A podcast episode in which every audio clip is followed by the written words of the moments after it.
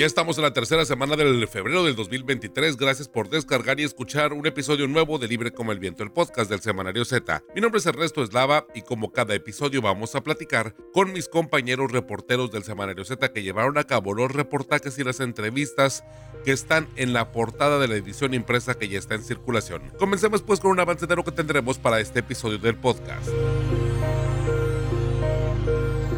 Mantente informado en el Semanario Z y súmate a nuestras redes sociales. En Facebook nos encuentras como Semanario Z, en Twitter como arroba Z Tijuana, en Instagram como arroba Z Tijuana y en TikTok como Semanario Z. Visita ztijuana.com.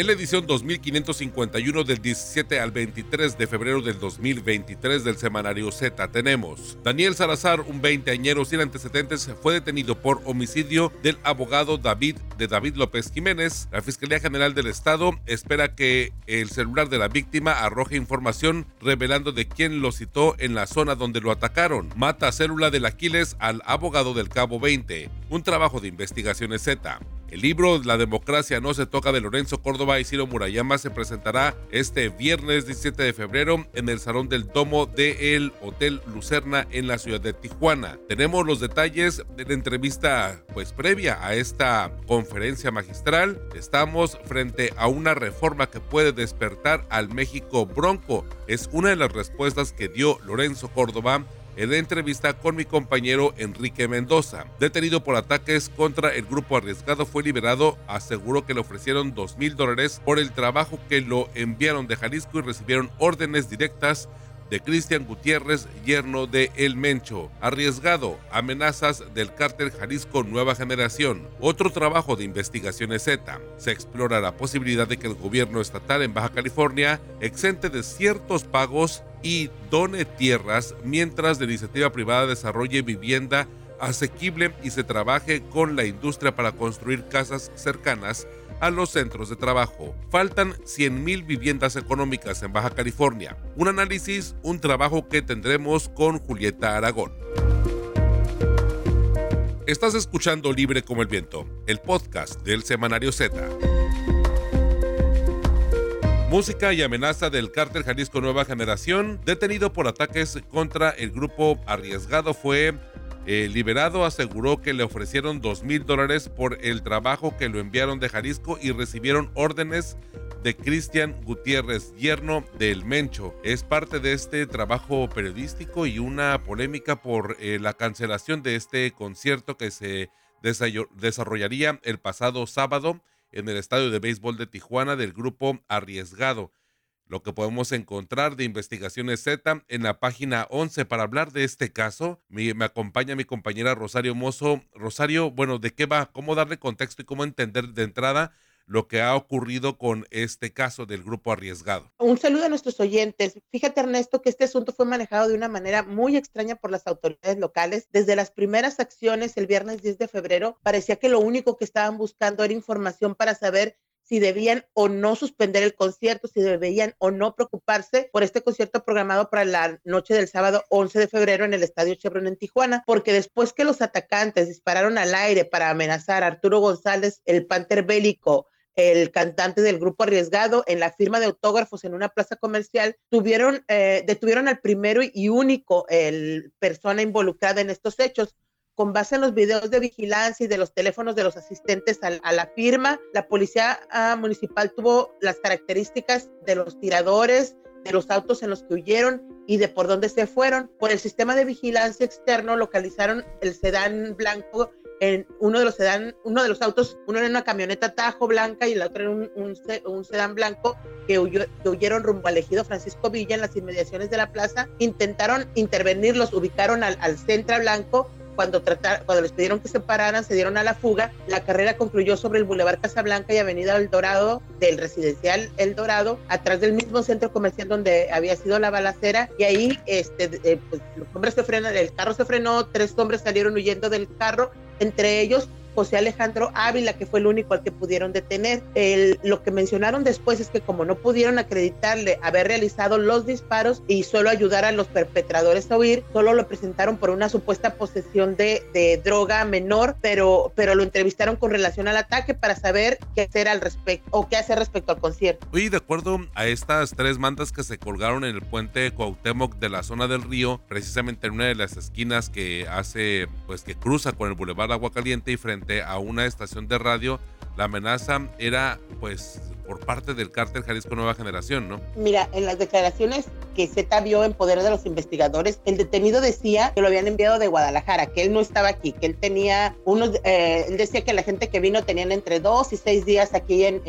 Tijuana, que los habían enviado desde Jalisco, donde habían vivido, donde esta persona en específico, la detenida, había vivido por siete meses y que eh, él y los otros atacantes eh, habían estado allá en, Jalisco, en dos ranchos donde que los habían entrenado en diferentes eh, temas que tenían que ver con, con asalto, o sea, desde bajar personas de los carros a disparar y una serie de cosas, y que a él y a otras personas de, de Zacatecas los habían enviado eh, a impedir al, a que el cantante eh, se presentara y si insistía, pues eliminarlo, ¿no? Él también aseguró que las órdenes las habían recibido por teléfono cuando estaban en los otros estados y, mencionó a, a esta persona, Cristiano Fernando Gutiérrez Ocho ayer no o yerno de, de Nemesio Ceguera el Mencho, el Mencho y dijo que lo apodaban el Secre y fue cuando mencionó también lo de que le habían dado entre, entre dos mil y mil dólares y que no les iban a pagar si no terminaban la misión, pero pues esos son sus dichos en una entrevista formal, pero no, no es una declaración incluida en la carpeta, por eso digo, Z tuvo acceso a esa información, sin embargo, eh, no, está, eh, no está incluida como una declaración, como una declaración formal. Eh, después de que el detenido hizo estas declaraciones o estas manifestaciones, manifestaciones, los que lograron escapar todavía se pusieron a colgar las mantas, esas de las que mencionas, fueron tres, lo, que dijiste, una ahí en el puente de Cuauhtémoc, otra en el Boulevard Agua Caliente, y pues la, la que terminó por decidir a las autoridades por la cancelación del concierto, la que pusieron afuera de la estación de radio, en la zona del río también. Esto eh, terminó por convencerlos de que se trataba de una amenaza real. El, por eso el sábado que habían convocado una reunión para decidir esto, una reunión en la que estuvieron presentes toda la, todos los órdenes de gobierno, ellos aseguran que, que, que en coordinación con, la, con el empresario fue que decidieron eh, la suspensión. Sin embargo, no sé si viste los boletines, estaba muy chistoso porque el ayuntamiento decía que respetaban las decisiones del, em, del empresario y el empresario decía que lo hacía por instrucciones del gobierno. Sí, que no había ahí, eh, pues se, contrapunteaban, ¿no? Al final de cuentas no se querían ser responsables de, de, este tema, pero bueno, se, se, se determinó que se cancelaba el concierto y bueno, después de ahí habría que ver la forma en la que tendrían que capotear o buscar la manera de enfrentar a los pues a los seguidores que ya tenían como un boleto que creo que ya es como otro otro tema alterno a las afectaciones ya ahora sí que en el bolsillo de los fanáticos. Pero además eh, regresando al caso además es el, este joven el de las declaraciones fue liberado por la juez de control 48 horas después de su captura no así es te repito pues es el tema de que lo parece que las autoridades lo único que querían era la información sin importar nada de lo demás porque lo consignaron por narcomenudeo por una posesión de drogas que si somos un suspicaces probablemente ni siquiera traía encima. Y entonces al momento de explicar cómo lo detuvieron, no pudieron justificar el motivo eh, de acuerdo al criterio de la juzgadora y porque no le dijeron ni le mostraron los videos donde se, ve, se, les, se le veía saliendo de la plaza, se le, ve, se le veía saliendo del, del, del en el carro, eh, yo creo que ya del lugar donde, donde, donde los uh, intervinieron pues ya no había, pero no se, no se le mostró todo el contexto, todo el antecedente, porque según los investigadores hubiera sido muy difícil fincarle algún delito, salvo el de, el de no acatar las órdenes, de detener el auto cuando se le pidieron e intentar huir. Así es que prefirieron obtener eh, información. Y Ernesto, te voy a comentar otro detalle extraño antes de terminar. Resulta que tras la balacera en la plaza, Francisco, en la plaza Francisco Martínez, el potro, elemento de la Fiscalía General del Estado, fue videograbado brindando escolta al cantante amenazado, pero a pesar de estar en horario laboral, lo había hecho sin informarle ni pedir permiso a ninguno de sus jefes. Eh, cuando lo llamaron para que diera explicaciones, solo dijo que estaba cerca de la zona trabajando en una investigación cuando recibió dos llamadas de auxilio, una del empresario Jesús González Lomelí y la segunda de Alex Travera Acosta, el regidor de Tijuana, y ambos le pidieron el favor de sacar al cantante de la zona de peligro y que fue lo único que hizo. En fin, este y otros detalles son los que nuestros lectores podrán encontrar en la edición de Z que ya está en circulación. Sí, vaya este detalle, ¿no? De, la protección. Eh, en la página 11 ahí pueden encontrar música y amenaza del cártel Jalisco Nueva Generación. Y también les quiero invitar, digo, ahora sí que haciendo alusión a, temas muy similares. Eh, en el semanario Z, en, ya en algunos números pasados, pero en el portal ztijuana.com podrán encontrar este reportaje acerca de la impunidad en el tema de las investigaciones sobre las amenazas que se dejan en mantas en Baja California en general, ¿no? Y me llama mucho la atención el tema porque, bueno, pues estas tres mantas se colocan de una manera pues bastante impune, ¿no? Como si fuera algo muy normal y, al momento de procesar a un detenido o procesar a un implicado, a un sospechoso, eh, pues y que fue aparte videograbado o que hay pruebas que de alguna manera pudieran relacionarlo de una manera más directa, pues creo que hay una torpeza por parte de las autoridades para poder procesar y bueno, pues esto evidentemente al momento de que la juez lo deja en libertad, pues se, se termina dando la impunidad por el asunto de, de, la, de las amenazas. Creo que es un tema que si bien eh, creo que es central el asunto de, de, que se esté fomentando una impunidad y que no haya eh, consecuencias a raíz de instalar y de propiciar, bueno, pues este, este caos, ¿no? no sé si cabría el tema, ya esto es ahora sí que una conjetura personal, pero no sé si cabría el tema como el del terrorismo, pues a final de cuentas este caso se hizo muy famoso y de alguna manera tuvo mucho foco eh, mediático por tratarse de la organización de un concierto y de una agrupación musical de, pues, del género pues, regional mexicano, pero pues con mucha base de, de fanáticos que le pusieron ojo a, el riesgo eminente que podría tener el cantante y la banda en general, ¿no? Que a final de cuentas los integrantes también estuvieron al pendiente y pues se emitió este comunicado de prensa en donde pues estaba cancelando el concierto, Rosario. Y es un grupo que ya, bueno, eh, el, el, que canta canciones o narcocorridos dedicados al cártel de Sinaloa. Curioso otro dato, se habían presentado en septiembre y no había pasado nada. Otro dato que hemos abordado en tema de seguridad, que envíen personas de otros estados a cometer los delitos, el, hecho de que amenacen cantantes, porque tampoco es la primera vez que sucede. Eh, entonces estamos viendo toda una serie de, situaciones o de actividades criminales o presuntamente ah, actividades criminales alrededor que pues simplemente se están dejando pasar. Sí, y todavía, y ahora otro como dato curioso, ¿no? Pues el asunto que es como el asunto relacionado de música, apología del delito y tal, pues el, regreso y la presentación ¿no? de los Tucanes de Tijuana, que durante pues ya prácticamente dos décadas no estuvieron vetados, prácticamente dos décadas, desde la administración de Jorge Ramos, ¿no? Cuando el teniente coronel, entonces secretario de Seguridad Pública, eh, pues de alguna forma pues bloqueó, ¿no? La, o eh,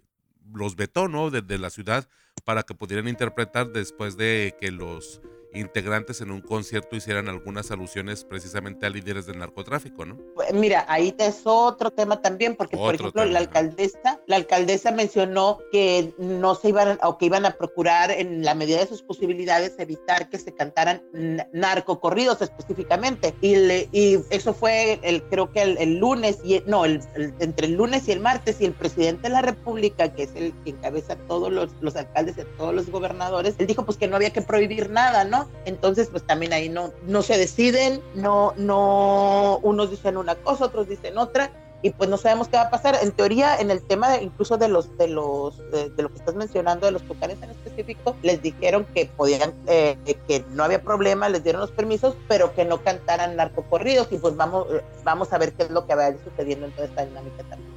Vaya, sí, y, y, curioso porque pues las dos cosas se relacionan pues con grupos musicales, con el regional mexicano y pues lamentablemente pues estigmatiza ese tipo de canciones, ¿no? O sea, la abona todavía incluso a la disociación social, que creo que es otro tema. Rosario, muchísimas gracias y bueno, leemos este reportaje, este trabajo de investigaciones Z, en donde se está abordando el asunto de eh, los ataques, las amenazas en contra del grupo arriesgado, música y amenaza del cártel Jalisco Nueva Generación en la página 11 del semanario Z que ya está en circulación. Nos escuchamos la próxima semana.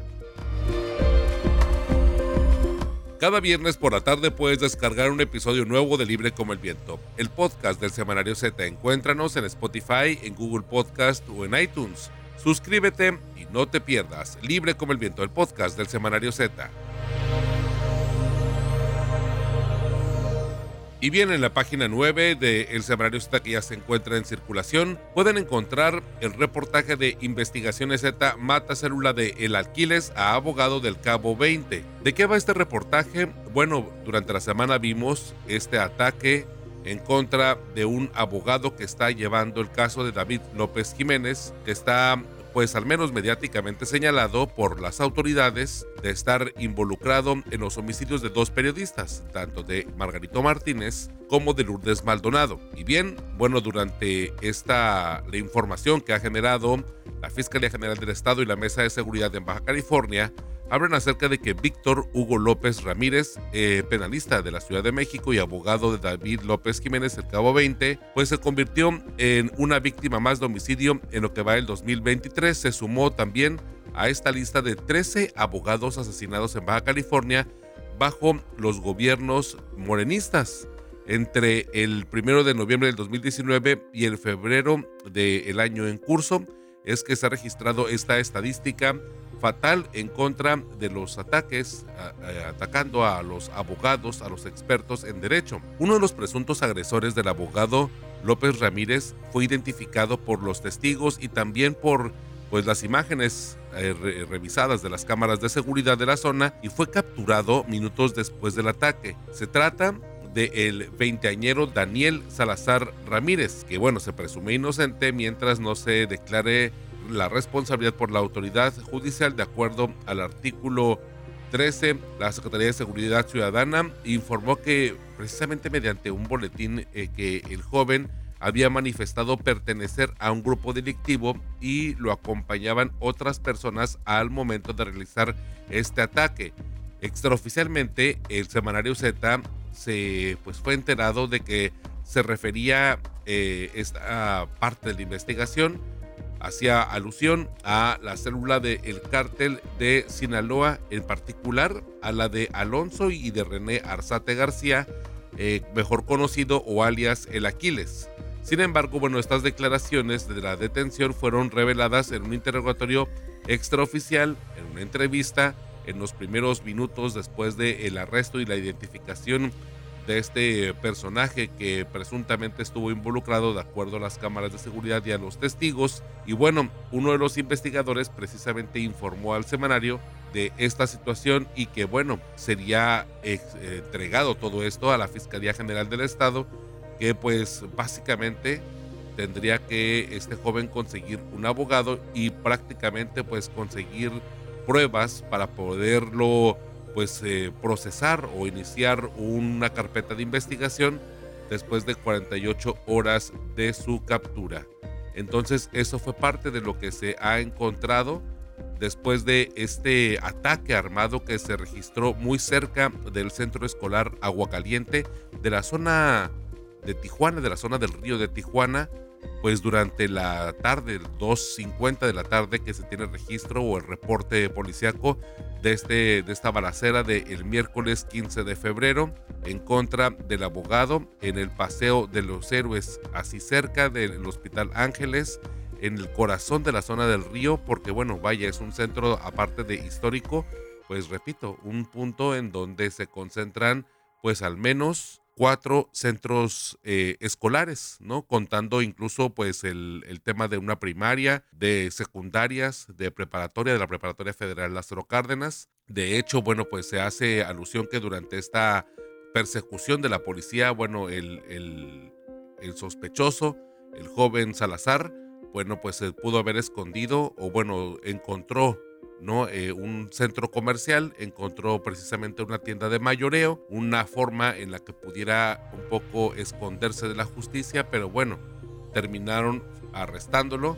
después de esta balacera y después de este ataque en contra de un abogado que estaba defendiendo a eh, el cabo 20, al identificado como el cabo 20 David López Jiménez. Toda esta información, los detalles, la averiguación, cómo es que se dio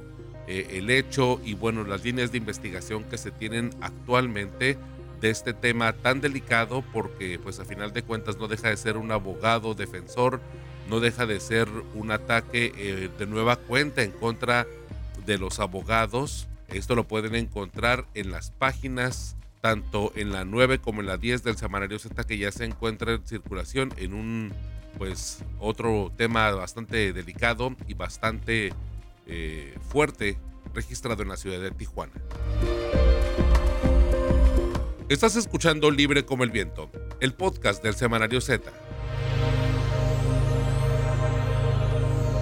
Para quienes nos estén escuchando eh, el mero viernes, ¿no? El día que pues publicamos este podcast,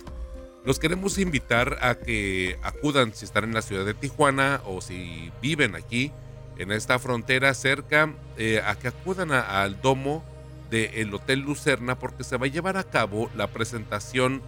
del el libro tanto de Ciro Murayama como de Lorenzo Córdoba, La democracia no se toca. Este viernes 17 de febrero en el Salón Domo del Hotel Lucerna Aquí tuvimos en Z la oportunidad de entrevistar. Mi compañero Enrique Mendoza habló con ambos autores de este libro para poder conocer detalles y su perspectiva eh, luego de diferentes pues, enfrentamientos que ha tenido con el Poder Ejecutivo, en específico con el presidente de la República. Y vaya, bueno, hacen unas reflexiones porque estas eh, propuestas, estas reformas eh, que se han estado discutiendo en el Congreso para poder hacer modificaciones sustanciales al Instituto Nacional Electoral y a todo lo que tiene que ver con los procesos pues, eh, pues vaya de elecciones, los comicios. Eh, ellos tienen una perspectiva bastante interesante. Ambos, Lorenzo, pues ya eh, está a unos meses de dejar la presidencia del INE y también, bueno, de dejar de pertenecer a este organismo autónoma, autónomo, igual que Ciro Murayama. Llama mucho la atención, bueno, pues que en esta entrevista que pueden encontrar en la versión impresa en la página 40, en la página de Cultura, pues hablan acerca de diferentes aspectos. Por ejemplo, pues el asunto de la posibilidad de regresiones democráticas que se antojan con estas reformas que hacen pues tanto recortes presupuestales como incluso bueno pues hay huecos a la operatividad del Instituto Nacional Electoral. También bueno hablan acerca de la intromisión presidencial y cómo es que eh, desde el poder ejecutivo se ha buscado eh, tener mucho más control sobre el asunto de las elecciones. Recordemos que incluso hasta se habló acerca de que la Secretaría de Gobernación podría de nueva cuenta, como se hacía en secciones anteriores, hace ya bastantes años, eh, pues retomar el control incluso de la administración y de la organización de las elecciones. Eh, hay una cita, por ejemplo, de Ciro Murayama en donde Ah, comenta y explica que la democracia pues es lo que vale, pero el eh, autoritarismo es un asunto que cuesta, haciendo alusión precisamente, bueno, pues a el desarrollo y a la conducta, al actuar del presidente López Obrador, cómo se manifiesta y cómo pues hace embates desde la mañanera. Vamos a escuchar un poco acerca de esta entrevista, eh, vamos a escuchar al presidente de eh, consejero presidente del Instituto Nacional Electoral del INE, Lorenzo Córdoba, y los invitamos a leer tanto esta entrevista como asistir, si tienen la oportunidad, si están escuchando este podcast este viernes 17 de febrero en el Salón Domo del Hotel Lucerna, pues tendremos ahí la participación de Lorenzo Córdoba y también nuestra eh, pues eh, directora general eh, Adriana Navarro Bello estará presente pues participando en la presentación de este libro. Recordar que eh, La democracia no se toca de la editorial Planeta se presentó hace un par de semanas en la Ciudad de México y tuvo también como invitada en la presentación, bueno, a Carmen Aristegui, en el caso de la ciudad de Tijuana, va a ser eh, Adriana Navarro Bello, además de Gastón Luquen, que bueno, también tiene su este, historial tanto como candidato independiente y bueno, también parte de este, un trabajo ahí también electoral interesante y también en la Ciudad de México. Escuchamos a Lorenzo Córdoba y bueno, la invitación sigue en pie. Si no pudieron haber escuchado, asistido precisamente a, a Lorenzo Córdoba eh, en esta conferencia, también nos podremos invitar a que en las redes sociales del Semanario Z tendremos videos alusivos a lo que fue y a lo que pues se presentó en esta en esta conferencia de prensa, en esta presentación del libro La democracia no se toca en la ciudad de Tijuana. Lo que acaba de decir Ciro con una cita histórica que, por cierto, eh, los estudiosos del proceso de democratización en México ubican como eh, probablemente la expresión que constituye el banderazo de partida de nuestro proceso de cambio democrático. Me refiero a aquella expresión de don Jesús Reyes Heroles eh, en el contexto de la, expedición y de la explicación de la reforma política de 1977 que da origen al proceso de transición a la democracia en México, cuando decía que eh, esa reforma electoral tenía el propósito de encauzar la multiplicidad de puntos de vista, el pluralismo político del país eh, en la disputa por el poder por causas pacíficos. Y decía, no hacerlo sería despertar al México bronco y violento. 40 más de 45 años después, 46 años después, estamos frente a una reforma electoral que puede romper el arreglo que nos ha permitido la convivencia de nuestra diversidad política de manera pacífica, es decir, de manera democrática, despertar al México bronco y violento. Y por eso es una responsabilidad de las y los ciudadanos mexicanos defender su democracia como esa manera, insisto, de que la disputa por el poder político se dé por los cauces institucionales que se han pactado a lo largo de décadas por todas y todos. Estás escuchando Libre como el Viento, el podcast del Semanario Z. Faltan 100.000 viviendas económicas en Baja California es un pronunciamiento que ha hecho Canadevi y lo podemos encontrar este reportaje de mi compañera Julieta Aragón en la página 21 del Semanario Z que ya se encuentra en circulación. Se explora la posibilidad de que el gobierno estatal exente ciertos pagos y done tierra mientras la iniciativa privada desarrolle vivienda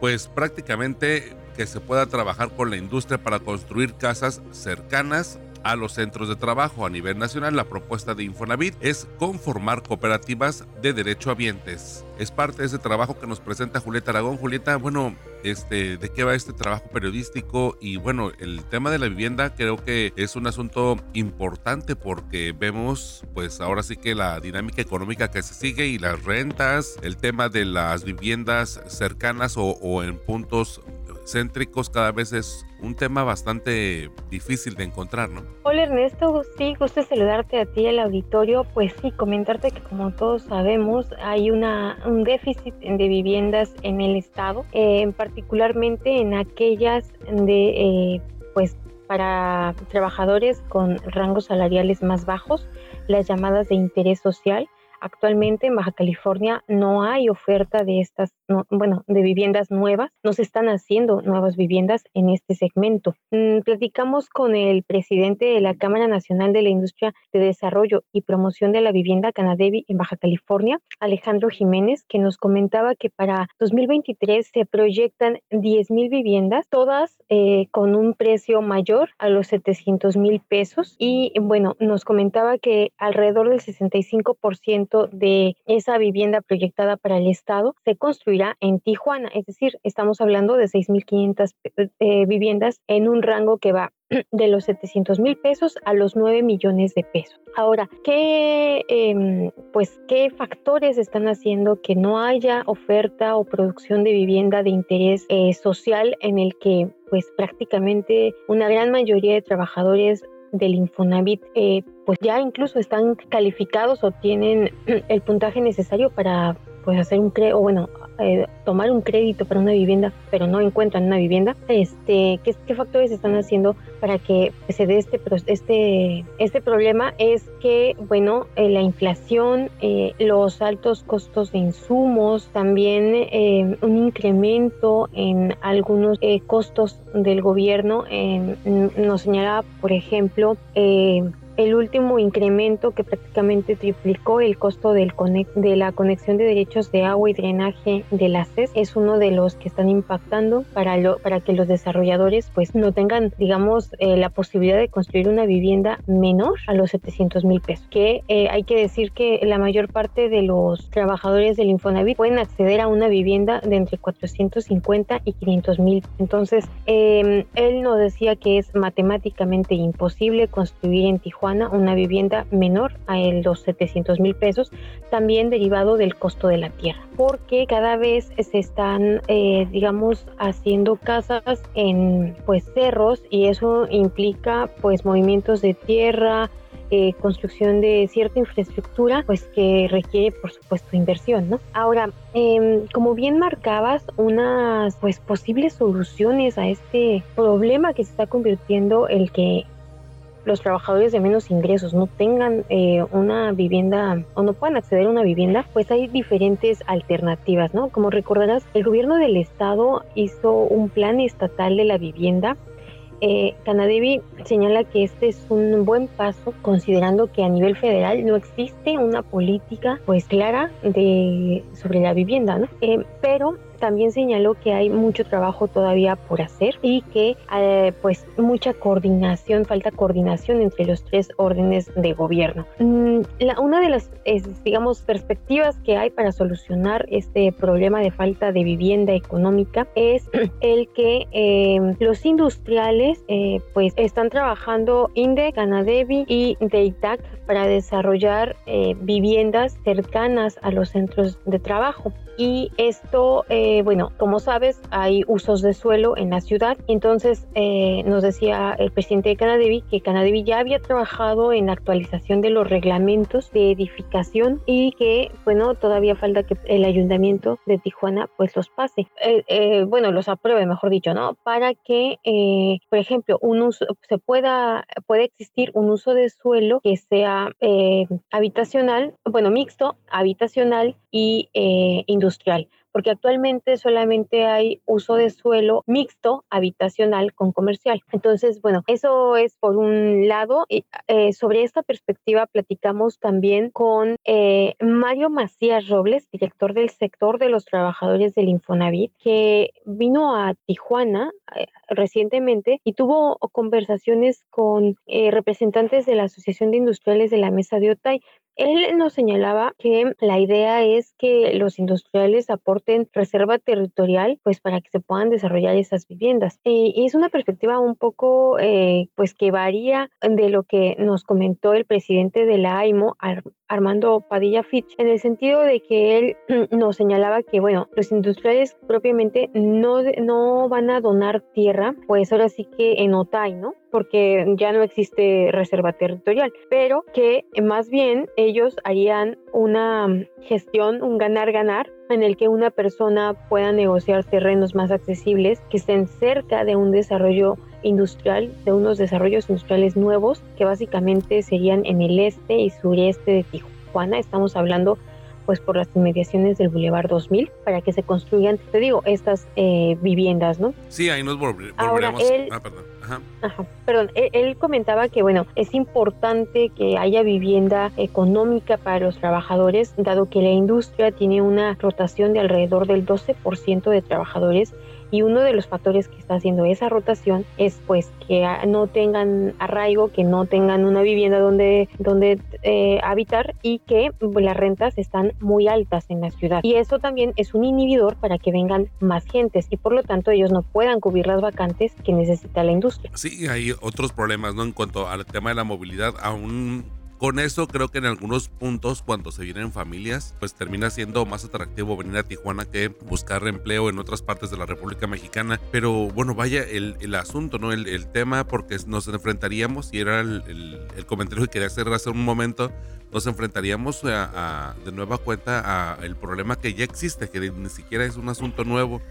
el tema de la interconectividad que tienen pues los puntos extremos de la ciudad, tanto los que están al sur como al este, reconociendo, bueno, por ejemplo, el tema de Valle de las Palmas como un problema latente en, torno al transporte Este, recordemos que, bueno, en meses, en semestres pasados, los estudiantes, por ejemplo, universitarios, tenían precisamente ese detalle, ¿no? De la carencia o, una espacios de corridas bastante prolongados en espera para poderse mover en la ciudad, pues viendo que, por ejemplo, en Valle de las Palmas, bueno, hay un campus universitario y que de alguna manera, bueno, pues han visto ellos de primera mano eh, los efectos que tiene las distancias tan largas en una ciudad que tiene vialidades tan eh, eh, pues estrechas. A final de cuentas, creo que en el tema del volumen de familias que habitan, por ejemplo, cercanas al Boulevard 2000, pues rebasaron, ¿no? En cuanto a demanda a lo que vemos pues en estos solamente dos carriles de ida y dos carriles de regreso para millones de habitantes, ¿no? Y para la movilidad de transporte público y para transporte de carga, en fin, creo que ahí el asunto de,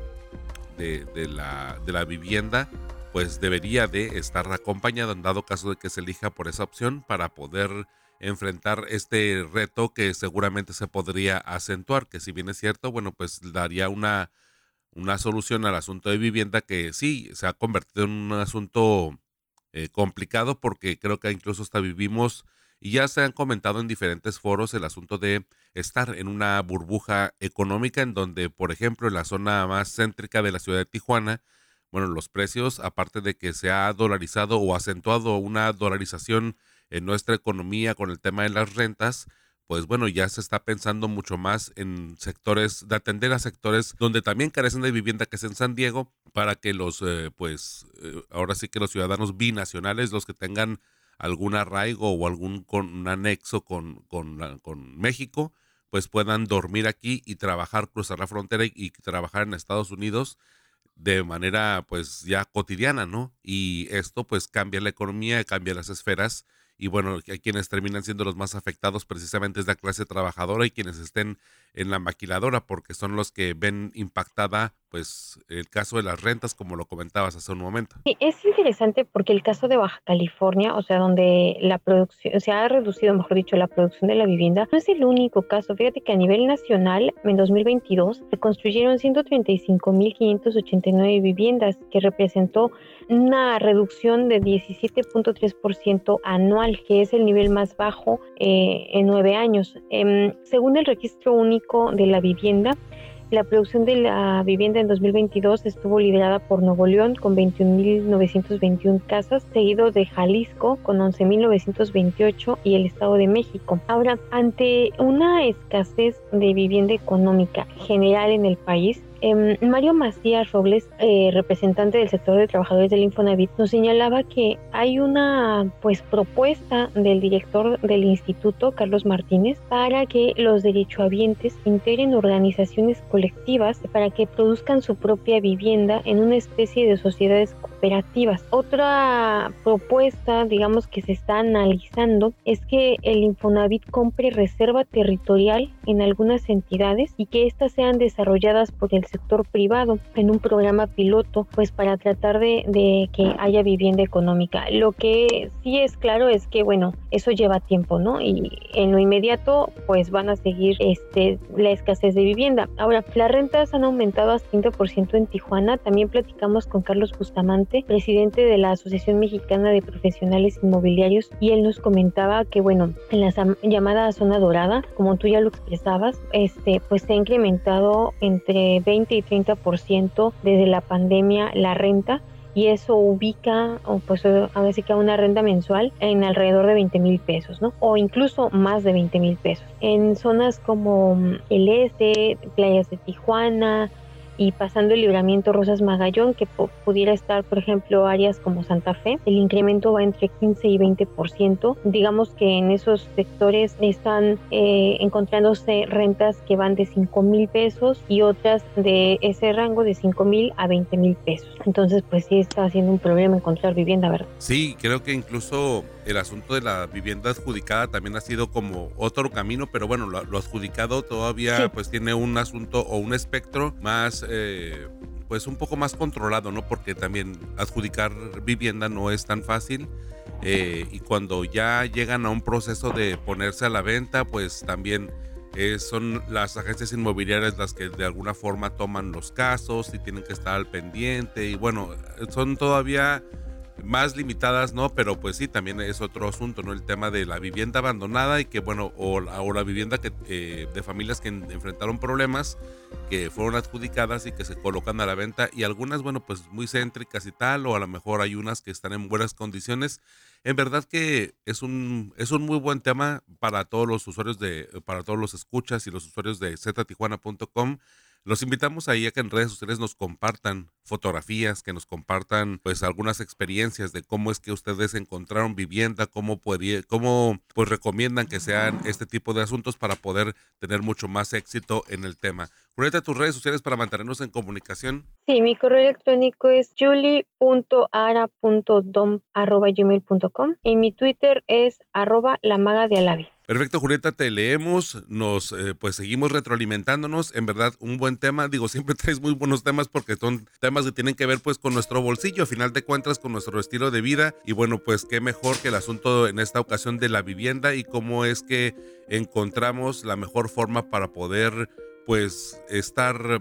en el hogar para poder de alguna forma de ahí trasladarnos, para poder de ahí resguardarnos, trasladarnos a nuestros lugares de trabajo y bueno, las alternativas que hay que pues en el papel suenan bastante interesantes. Faltará ver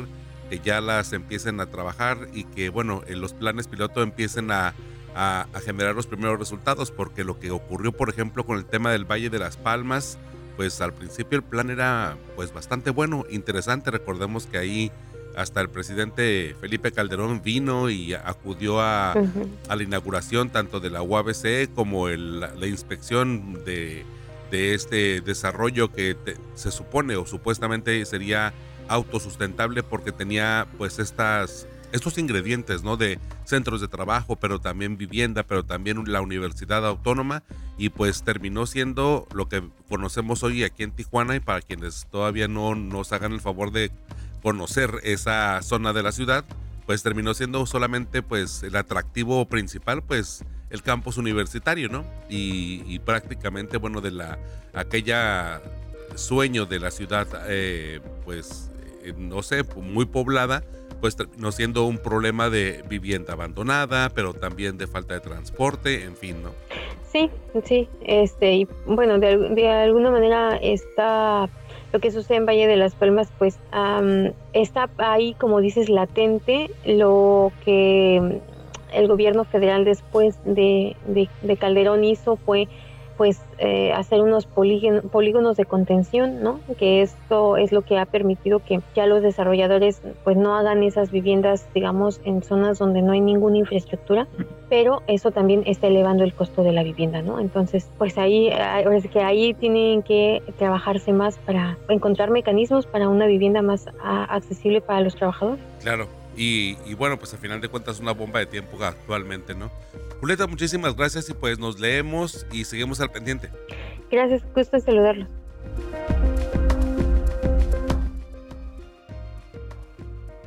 Y bien, como cada viernes al mediodía puedes descargar un episodio nuevo referente a la edición impresa del Semanario Z que ya se encuentra en circulación.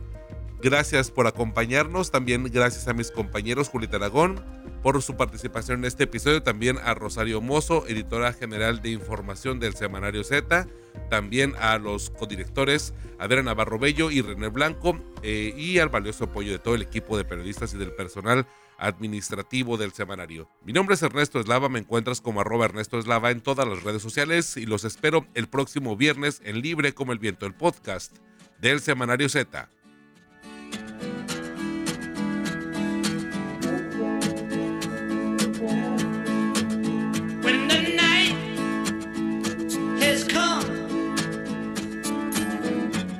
and the land is dark, and the moon is the only light we'll see.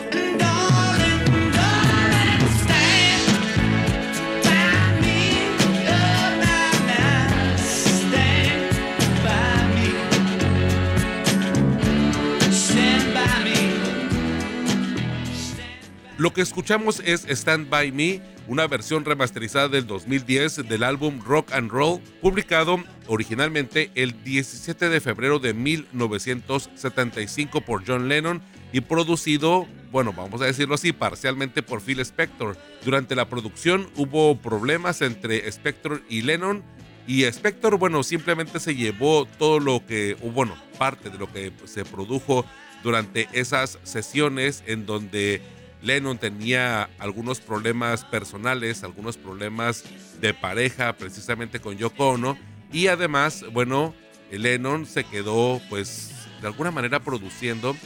produjo el resto del disco y este disco que prácticamente Spector solamente había dejado cuatro piezas, eso fue lo que se logró recuperar, Lennon hace el resto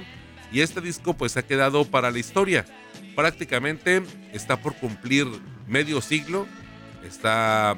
pues prácticamente a tres años ya de, de tener el medio siglo de rock and roll. Escuchemos un poco de esta canción Stand By Me y nosotros nos reencontramos el próximo viernes en Libre como el Viento, el podcast del Semanario Z.